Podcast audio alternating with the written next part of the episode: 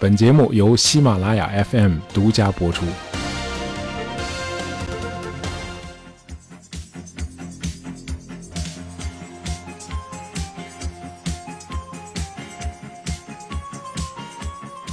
大草原看上去单调，却也不失其奇幻的风光。啊，我相信所有的来访者可能都会被这一望无际的景致所迷惑。在这里，你仅仅依靠罗盘的指引。驾车一走就是好几个小时，行车途中地形一点起伏都没有，也看不到任何一个人家。远方的地平线后面也许就是天堂，可是你的车似乎永远也开不到那里。行至日落时，晚霞会让这片广袤的大草原突然变得光彩照人，气象万千。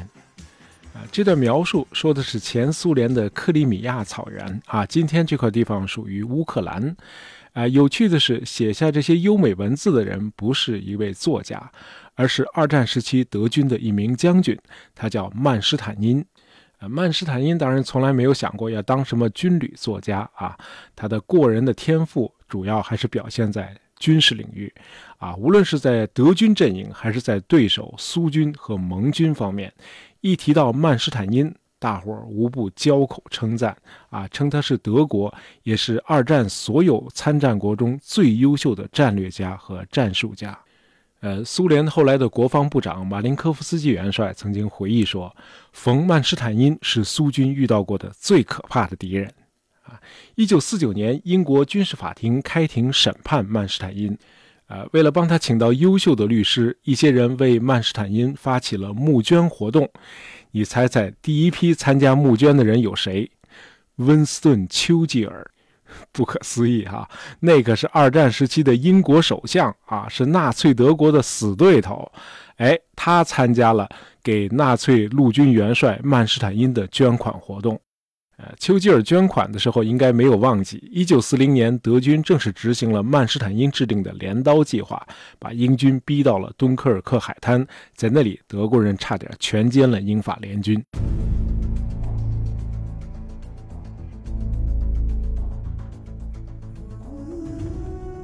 我不知道你在职场上有没有过这样的同事啊，这个人非常能干，呃，同事们和客户们。对他的业务能力和创新能力都赞不绝口，可以说是好评如潮。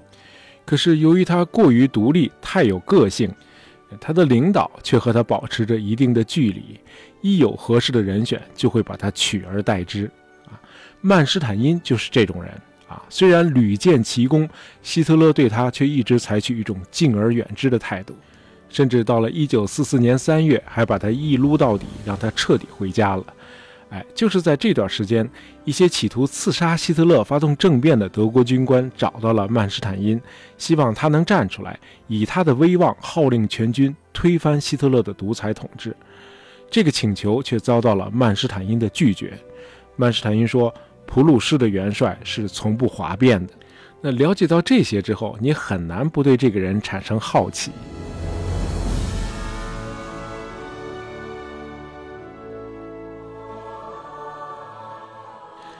还在曼施坦因出生之前，他的职业规划就已经确定了，真是太早了，人都没生下来呢。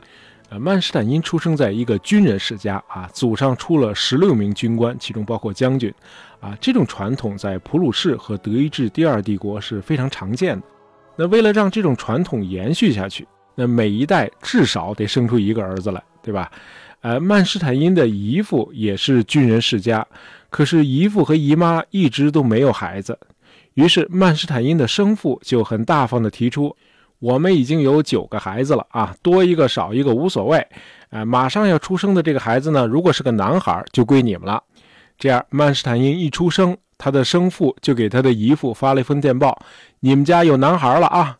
那既然出生以前职业规划就已经确定了，那以后就按部就班的执行就好了。”呃，曼施坦因中学毕业后，先是参加了少年候补军官团，啊，再大一点就进入了德军中最精锐的近卫步兵第三团。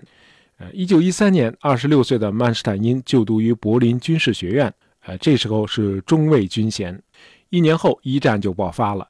呃，在整个一次大战期间，啊，没有任何迹象显示出曼施坦因有朝一日会成为德军中最出类拔萃的将军。啊，一九一四年十一月，他受了一次重伤，这之后他更多的是担任师一级的参谋。呃，一战结束后，凡尔赛合约要求遣散数量庞大的德国武装部队，只允许保留四千名军官。曼施坦因是其中之一。那你这么看，他还是挺受领导重视的啊。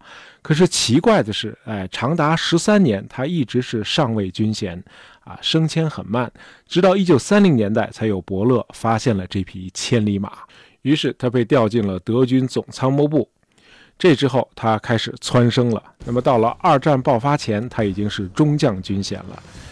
一九四零年五月是曼施坦因人生的第一个巅峰啊！几乎一夜之间，他成了法西斯阵营和同盟国阵营中都家喻户晓的名字。五年后，主动给他捐款的那个丘吉尔首相，也是在一九四零年五月第一次听说曼施坦因这个名字的。这个名字是和一个计划连在一起的啊，叫 Manstein Plan。也叫 z i s h n e t Plan 啊，镰刀计划。呃，这个天才而又大胆的计划能够被采纳和实施啊，要得益于一次糟糕的天气啊。我们从头说起。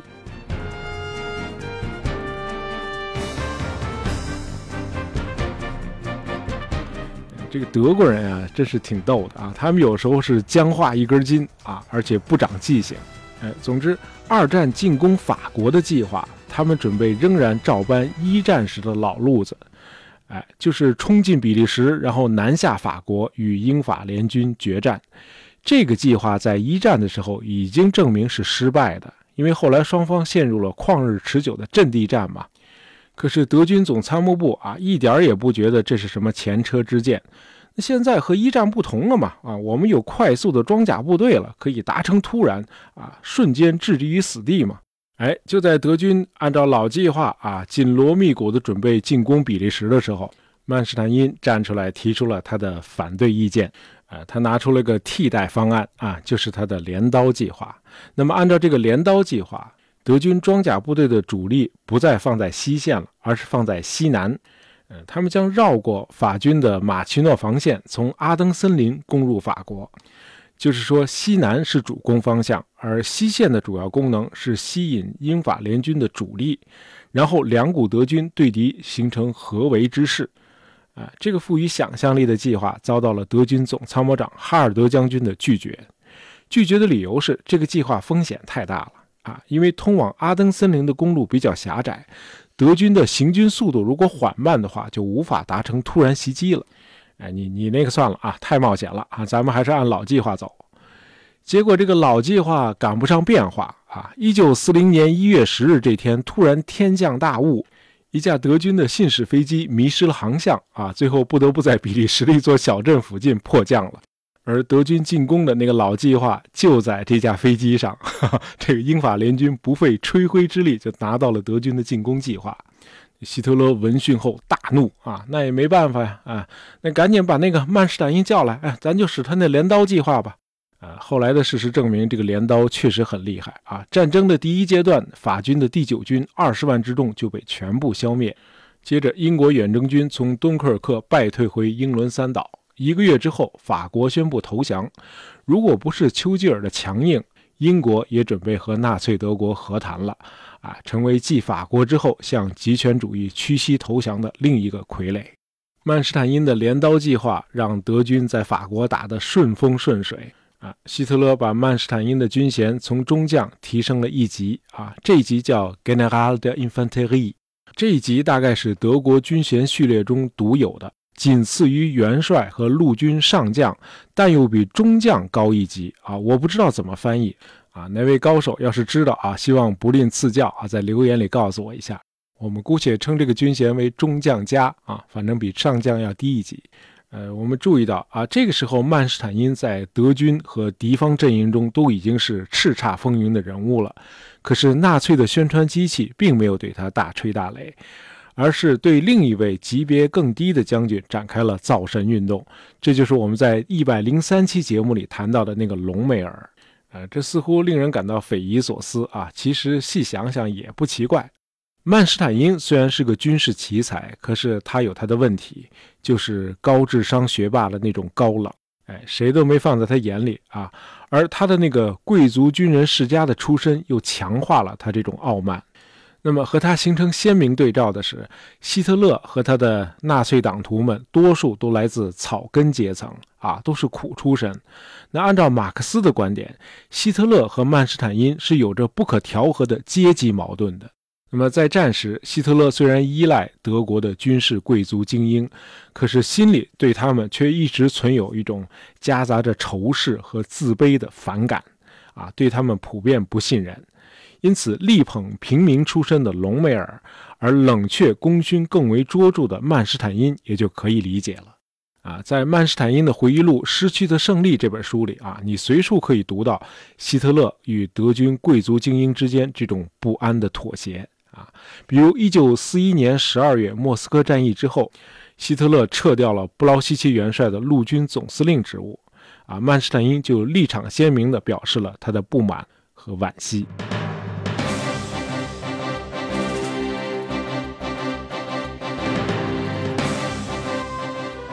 曼施坦因军事生涯的第二个巅峰之作，就是在苏德战场上。一九四二年五月和六月，曼施坦因率十几万大军出奇制胜，先是在克里米亚以东的克赤半岛全歼了当地的苏军，接着又攻占了苏军要塞塞瓦斯托波尔。啊，这次希特勒授予了曼施坦因陆军元帅军衔，啊，比授予隆美尔元帅军衔只晚了一个星期。希特勒和曼施坦因的第一个冲突。应该是发生在斯大林格勒会战期间。呃，一九四二年十一月下旬，已经攻入斯大林格勒的德国第六军被一百万苏联大军反包围。啊，希特勒要求曼施坦因指挥他的集团军群逼近斯大林格勒，与困守在那里的第六军来个里应外合，从而扭转战局。曼施坦因完全不认可这个做法。他认为现在的当务之急应该是帮助第六军突出重围，应该放弃斯大林格勒。啊，这个建议当然是遭到了希特勒的拒绝，结果导致第六军被苏军全歼。呃，关于二战历史有一个固定的说法啊，就是斯大林格勒会战是第二次世界大战的转折点。但是很少有朋友知道啊，斯大林格勒会战的一个月之后，德军就扳回了一局。这就是给苏军造成重大伤亡的哈尔科夫反击战啊！这次战役是由曼施坦因策划并亲自指挥的。这一仗让苏德双方又回到了原先的相持状态。呃，有人甚至说，如果没有曼施坦因的这次胜利，啊，纳粹德国灭亡的时间会提前一到两年。不过，这个胜利的成果很快又被希特勒断送掉了。一九四三年夏天，呃，苏德双方展开了声势浩大的库尔斯克战役。呃，曼施坦因提出应该在苏军兵力薄弱的时候提前发动总攻，希特勒没同意。呃，他说德军应该等到新式武器啊，尤其是黑豹式坦克和象式自行火炮装备部队之后再发动进攻。啊，应该说这两款武器确实不错啊。那黑豹式坦克，美军是作为一个统计的。说是摧毁一辆黑豹式坦克，美军要付出九辆谢尔曼坦克的代价啊！那个象式自行火炮其实就是另一个版本的虎式坦克啊，装备的是这个克虏伯生产的 PAK 四三型八十八毫米加农炮啊，杀伤力非常大啊！我们知道希特勒是个武器制胜论者，但是他忽略了一个现实，就是德国当时的工业能力是有限的。啊，后来的事实证明，在整个库尔斯克战役期间，只有九十辆象式自行火炮装备了德军部队。啊，这对战局的影响是非常有限的。那这样呢，希特勒不听从曼施坦因的建议，坚持要等待新式武器装备部队。呃，这就导致德军贻误了战机，啊，为苏军赢得了宝贵的时间。啊，库尔斯克战役最后是以德军的失败告终。从此，德军在苏德战场上再也无力挽回颓势了。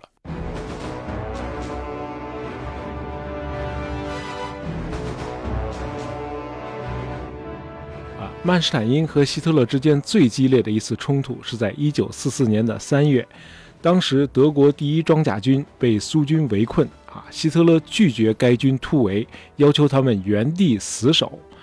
曼施坦因一听都傻了，你这不是要重演斯大林格勒的悲剧吗？那么24号这天，曼施坦因向最高统帅部发出了一份最后通牒，说如果到了下午三点，最高统帅部仍然不收回成命。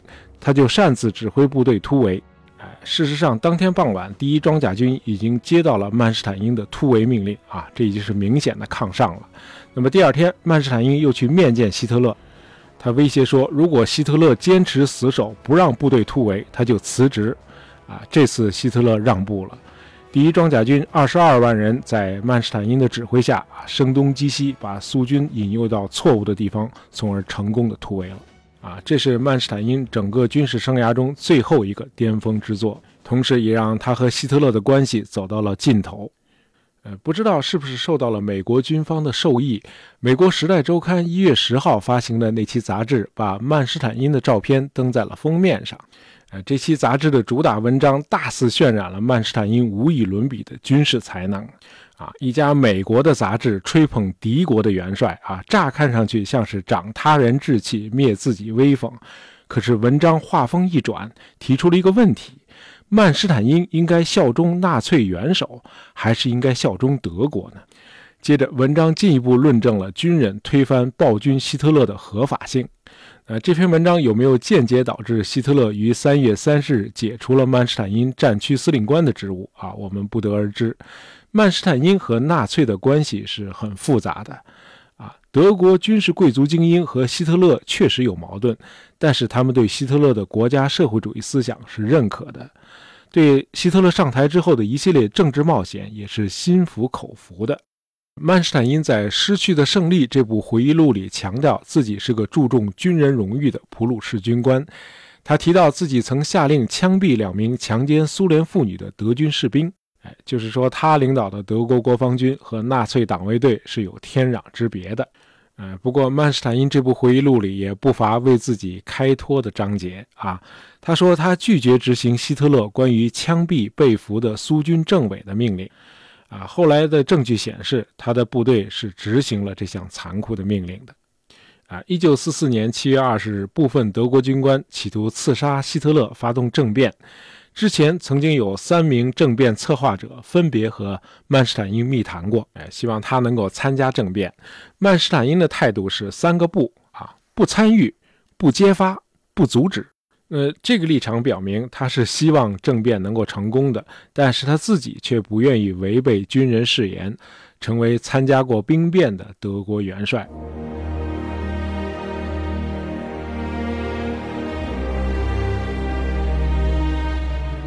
一九四九年八月，啊，曼施坦因受到十七项罪名的起诉，被送上英国军事法庭。起诉书中没有提到反人类罪。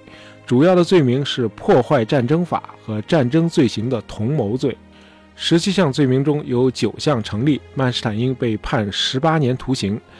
一九五三年五月，在丘吉尔的呼吁下，啊，曼施坦因被提前释放。呃，获释后，他出任联邦德国政府的非正式顾问，啊，协助组建联邦国防军。呃曼施坦因的家庭生活很简单啊。一九二零年，时年三十三岁的曼施坦因与贵族女孩尤塔结婚，啊，他们有一个女儿和两个儿子，啊，大儿子后来是德军中的一名中尉，一九四二年十月在苏德战场上阵亡。啊，曼施坦因和妻子白头偕老，尤塔是一九六六年去世的，曼施坦因是一九七三年，啊，他以八十六岁高龄去世。好今天的节目就到这儿啊！本期节目是由我们的听友幺七七二四九九 lxwn 点播的啊，希望你喜欢。喜欢大爷杂货铺的朋友，别忘了订阅我们的专辑。当然，也希望你能够在朋友圈里推荐一下我们的节目。感谢大家收听，咱们下期再见。